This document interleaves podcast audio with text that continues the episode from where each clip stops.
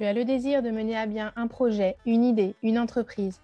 Peut-être que tu fais partie de ces femmes entrepreneurs dans l'âme, bien décidées à créer leur vie selon leurs désirs. Je suis Hélène Prigent et entreprendre est pour moi un état d'esprit.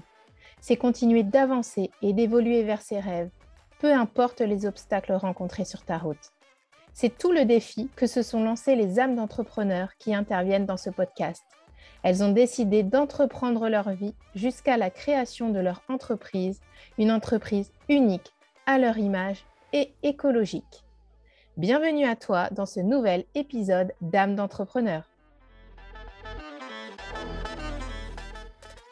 Aujourd'hui, je suis aux côtés de Vanessa Lunardelli, qui est community manager, rédactrice web et mentor chez Incubator. Vanessa est une maman d'un garçon de 18 ans et elle est une personne résiliente qui a su faire de son passé sa force pour avancer aujourd'hui vers une vie qui la rend heureuse. Vanessa vient nous partager son parcours aujourd'hui dans ce nouvel épisode. Bonjour Vanessa et bienvenue à toi. Bonjour Hélène. Merci. tu es une personne très active, toujours en action.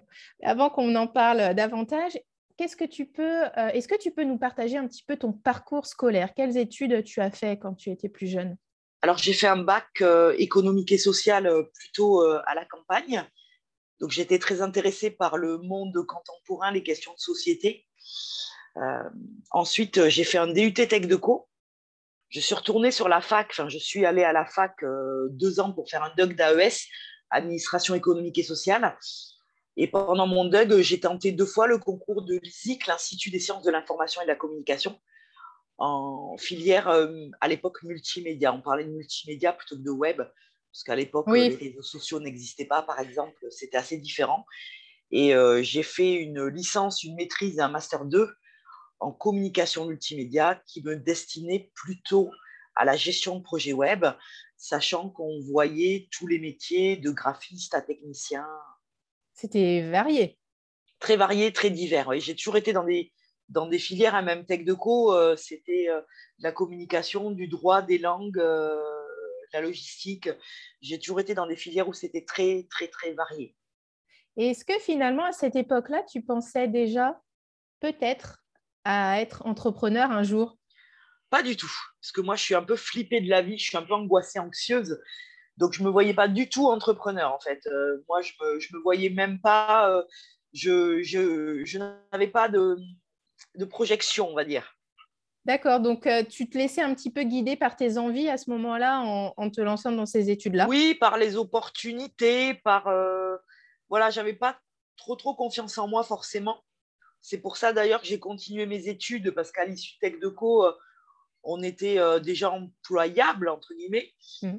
Euh, mais j'avais 20 ans et euh, pas trop confiance en moi. Euh, je ne savais pas trop ce que je voulais, donc j'ai préféré continuer mes études. Alors c'est rigolo, tu dis que tu es une flippée de la vie, mais finalement aujourd'hui, tu es entrepreneur. À l'époque, en tout cas, c'est quelque chose à laquelle tu ne pensais pas. Qu'est-ce qui t'a amené à devenir entrepreneur? Ben en fait, je suis passée par deux, trois agences web en tant que chef de projet web, puis chef de projet web éditorial les réseaux sociaux commençaient à apparaître, j'ai connu un licenciement. Et en fait, euh, à l'issue de mon licenciement, euh, je cherchais euh, un CDI, la voie un peu royale pour moi, et on me proposait plutôt des missions. Donc je me suis dit, ben, écoute, comme je suis très active et que j'avais du mal à supporter le chômage, je me suis dit, ben, je vais créer mon activité pour faire ces missions-là en attendant mieux. Sauf que j'ai jamais trouvé mieux et au bout d'un an, un an et demi, euh, ces activités en tant qu'auto-entrepreneur ont pris beaucoup plus d'espace, on va dire, ont pris beaucoup plus de temps jusqu'à aboutir à, euh, à, toucher plus qu'au chômage, en fait, et donc à en vivre. Est-ce que tu, tu pensais euh, passer à un, temps plein, finalement, à devenir à 100% entrepreneur à ce moment-là Je ne me projetais pas du tout dans l'entrepreneuriat au départ. Euh, c'est quand j'ai, c'est plutôt quand j'ai commencé à gagner bien ma vie que je me suis dit je stabilise et j'augmente, voire j'augmente. C'est plutôt, euh, je me suis pris au jeu quand ça, ça a décollé en fait. D'accord. Mais au départ, j'y croyais pas du, j'y croyais pas du tout. Pour moi, je cherchais un CDI. Ouais. Et c'est intéressant, tu évoquais euh, le CDI comme la voie royale et je pense que tu n'es pas la seule à, considérer le CDI Alors que comme pour, la, voie royale. Pour le moment, ce n'est pas du tout la voie royale pour moi. Enfin, maintenant, euh, maintenant c'est plutôt la pire voie pour moi. et pourquoi justement ce serait la pire voie pour toi? Ben, Parce qu'on a un patron, des collègues qu'on n'aime pas forcément, on n'a pas le choix, on est poings et pieds liés le matin, il faut se lever à 7 heures, il euh, faut prendre les transports en commun ou la voiture, euh, le soir, belote, pourquoi pas les bouchons, alors que là, à peine je me lève, je suis au boulot, je me gère comme je veux, j'ai personne sur le dos. Après, euh, ça me crée beaucoup d'angoisse quand même. Est-ce que tu peux en parler un petit peu des, angoisses que ça te crée et des difficultés éventuellement auxquelles En fait, on est toujours dans le challenge. En fait, il faut toujours convaincre atteindre les objectifs, plaire, que ça se passe bien. Il y a des pans stratégiques et humains où on est toujours dans le challenge, en fait, puisqu'on est son, sa propre barque. Je veux dire, euh, je ne peux pas me permettre euh, de faire une grosse erreur euh, ou, de, ou d'engueuler mon client ou de m'engueuler avec mon client, un de mes clients. Donc, on est vraiment sur la ligne de front, alors que quand on est en tant que salarié, il y a toujours le patron ou le chef de projet qui fait tampon, en fait. Et puis, même si c'est facile de virer, de virer un CDI, c'est plus, encore plus facile de virer un freelance. Et du coup, tu disais que tu es, seule à, mener ta barque. Ça, effectivement, quand tu es entrepreneur. Alors, la solitude, ce n'est pas évident. Moi, je suis fille hmm. unique, mais je ne supporte pas la solitude. Et ça, la solitude, ce n'est pas évident. Même si j'ai beaucoup de relations, mail, téléphone, visio euh, avec euh, mes clients et j'ai des partenaires pour les choses que je ne fais pas parce que je ne fais pas tout sur le web, c'est vrai que la solitude, euh, c'est pas évident. Comment tu gères cette solitude? Je vais, j'ai tendance à aller en espace de coworking une ou deux après-midi par semaine. après, des fois, je vais télétravailler chez mes parents ou chez mon copain à Bordeaux. Je m'aménage des pauses des pauses où je vais euh, boire un café ou boire un verre euh, au café du coin. L'autre point épineux que la solitude, c'est ce manque de lâcher prise, avoir toujours la tête au boulot. Donc pour ça, je vais marcher, je sors, je vais au resto, je vais boire des verres. J'essaie de couper à la débauche, aller faire des courses, être dans le mouvement en fait c'est quelque chose que tu avais particulièrement évoqué lors de la préparation de, ce podcast. Parce que je suis tout le temps à la maison, je suis tout le temps à l'intérieur. Et donc le soir, le midi, euh, je sors. Tu t'obliges finalement, au départ, c'était plus une obligation pour justement essayer de te couper de ton, de ton travail et de penser à autre chose. déjà, rien que fermer l'ordinateur, c'est une étape importante. Hmm. Et le mettre dans la pièce d'à côté ou le ranger. Donc tu arrives aujourd'hui finalement à installer une routine dans ton quotidien Oui, beaucoup mieux. Parce que à l'époque où j'étais mariée, euh, je me levais la nuit pour bosser, euh, je bossais le week-end. Euh, là, non. Le week-end, je bosse quasiment pas. la nuit, je me réveille plus pour, pour travailler. non, non. Mais ça a pris des années. Comment tu t'es observé au départ quand tu te voyais travailler même la nuit, quand tu travaillais non-stop le week-end? Ben, en fait, euh, je me suis aperçue que finalement, euh, ce que je faisais euh, le week-end ou la nuit ou le soir, ça pouvait m'empêcher de dormir. C'était un mal-être parce qu'il y avait un besoin irrépressible de travailler, une angoisse. Et que finalement, mettons, si je travaillais le samedi soir, mais le lundi, j'avais moins de choses à faire. Donc, ce n'était pas forcément du temps de gagner. Enfin, le temps se rattrape. Le temps est élastique. Et comment tu, tu gères tout ça avec ta vie de maman parce que tu as un garçon qui a aujourd'hui 18 ans? Ça fait 10 ans que tu es entrepreneur, que tu as ton compte. Il t'a finalement davantage connu euh, en tant que maman entrepreneur plutôt qu'en tant que maman euh, salariée. Comment, euh, comment tu as réussi à trouver ton harmonie entre aussi ton activité qui à un moment donné te prenait énormément de temps et te prenait vraiment la tête au point de te réveiller surtout la, nuit? la tête, c'est pas le temps, c'est l'esprit. C'est l'esprit. Et comment tu, quelle maman tu étais à ce moment-là quand ton esprit était Mais mon fils dirait que je passais mon temps à travailler, quoi. Hmm. Et ça te faisait quoi, toi, en tant que maman? Et mon fils euh, me dit, maman, tu penses euh, que boulot, quoi. que boulot, que challenge, que rentrer de l'argent. Euh, il me le dirait encore même. Est-ce que c'est lui qui a été un petit peu ton déclic pour, euh, bah, pour adopter une nouvelle euh, hygiène de vie finalement pour trouver Non, c'est plutôt moi. C'est plutôt moi qui, qui, en changeant de compagnon, finalement, j'ai un compagnon aujourd'hui qui me suit dans mes péripéties, resto, visite, musée, etc. Et que du coup, on a des week-ends très actifs et où je ne pense pas travailler, j'en ai pas envie. Alors que mon ex-mari était beaucoup plus casanier, euh, geek sur son ordi, donc euh, qui me poussait à moi-même être sur mon ordi. C'était un peu une échappatoire finalement d'être constamment dans le travail aussi, à cette époque-là. C'est s'oublier, ouais. Ouais, tu t'es oublié à un moment donné et là finalement. Et c'est surtout euh, être dans, dans l'action. Parce que moi, rester allongé à rien faire, à part une méditation d'un quart d'heure, je ne sais pas faire.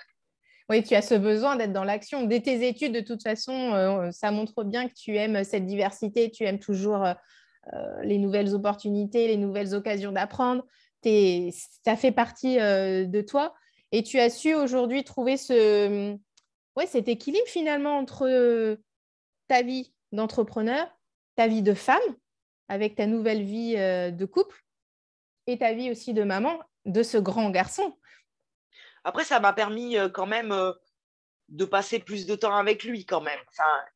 il voit le côté négatif parce que il est adolescent. Donc, il critique pas mal euh, sa maman. il est encore dans l'opposition. Mais je pense qu'il pourra reconnaître aussi que ça m'a permis de passer un peu plus de temps avec lui. Après, point négatif pour moi, c'est que j'ai toujours du mal à prendre des vacances. Mmh, c'est compliqué pour toi. C'est vrai que j'avais plus de vacances quand j'étais salariée mais après, j'ai plus de temps libre en étant. Euh, euh, je veux dire, je suis, en vacances un peu tous les week-ends. Euh, j'ai pas mal de temps libre quand même. Mais ce n'est pas du off comme les vacances que j'avais pu avoir quand j'étais salarié. Mais est-ce que finalement, c'est quelque chose qui te manque ces temps de vacances, ces temps de off? Ou finalement, tu non, parce que j'ai toujours l'impression, enfin, quand les gens sont chez eux devant la télé, moi je suis au resto, je suis au théâtre. Enfin, j'ai l'impression de profiter euh, un peu chaque jour euh, de, du dehors, euh, des bons moments. Parce que c'est ça. Moi, j'ai un rythme inverse. C'est-à-dire que les gens sont dehors toute la journée. Quand moi, je suis dedans toute la journée, je sors le soir entre midi et deux, le week-end. je veux dire, je ne conçois pas de passer mon week-end en pyjama.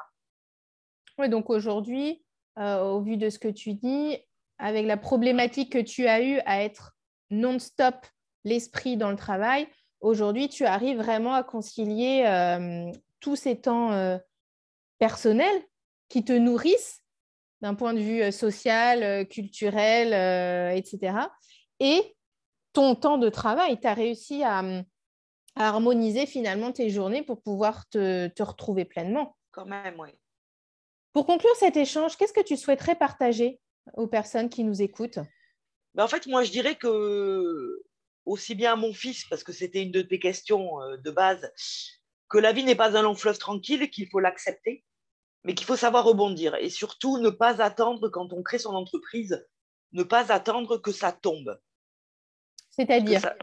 Ben, J'ai une amie qui a créé euh, son entreprise dans le même secteur que moi. Elle a fait son site internet et basta. Elle n'a jamais eu aucun client.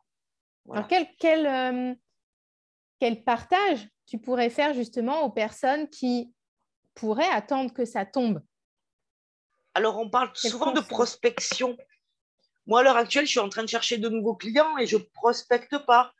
Par contre, euh, je cherche des annonces sur Malte, euh, sur Indeed. Euh, même des, je, je, réponds parfois à des offres de salariés, moins plus rarement à des offres de stage ou d'alternance, mais euh, je, réponds à des offres. Puis euh, une époque, euh, j'ai pris un petit boulot parce que j'avais perdu mon plus gros client. ce qui est le, un peu le danger d'avoir un gros client. J'avais pris un petit boulot salarié et c'était dans le babysitting, c'était pas fou, mais ça m'a aidé aussi à, couper du, du, boulot et ça m'a rapporté quelques sous et ça m'a permis de ne pas de ne pas arrêter mon activité. Je pense que voilà, il n'y a pas de sous-métier, il n'y a pas de sous-mission. Euh, là, à l'heure actuelle, euh, je fais des missions multiples pour différents clients, mais je fais des missions euh, pas forcément de CM. J'ai une petite mission de service client et je m'éclate, quoi. Ça me plaît. L'argent n'a pas d'odeur, j'ai envie de dire, et il faut se donner les moyens d'atteindre ses objectifs. Et quand on est entrepreneur, d'autant plus, il y a des hauts, il y a des bas. Complètement. Et toi, finalement, tu nous montres bien qu'en tant qu'entrepreneur, c'est aussi passer à l'action qui est essentiel. Parce que effectivement... Moi, j'en ai besoin. J'en ai besoin parce que si c'est calme, si c'est vide, pour moi, c'est la mort. Alors que le mouvement, c'est la vie. Ouais, toi, tu as ce sentiment d'être pleinement en vie quand tu es en au action. Moins, au moins, j'aurais fait des choses. Si ça n'a pas marché, tant pis, mais j'aurais agi. Tu auras essayé et tu n'as pas de regret à avoir après par la suite. Hmm. Parce que c'est mon caractère aussi, ce côté un peu euh, rebelle, un peu original, un peu atypique peut-être. Mais je crois que c'est un magnifique euh, mot de la fin, c'est de oser finalement aussi. De si on n'ose pas, il ne se passe rien. Hmm. Si on n'ose pas sortir de chez soi, il se passe Si on n'ose pas, il ne se passe rien, c'est clair.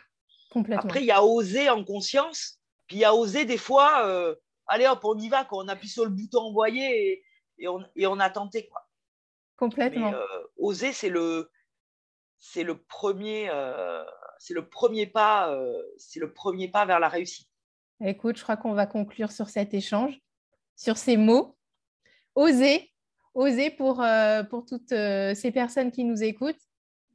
C'est se sentir envie aussi d'oser quelque part. Merci beaucoup à toi, Vanessa. Merci à toi, Hélène.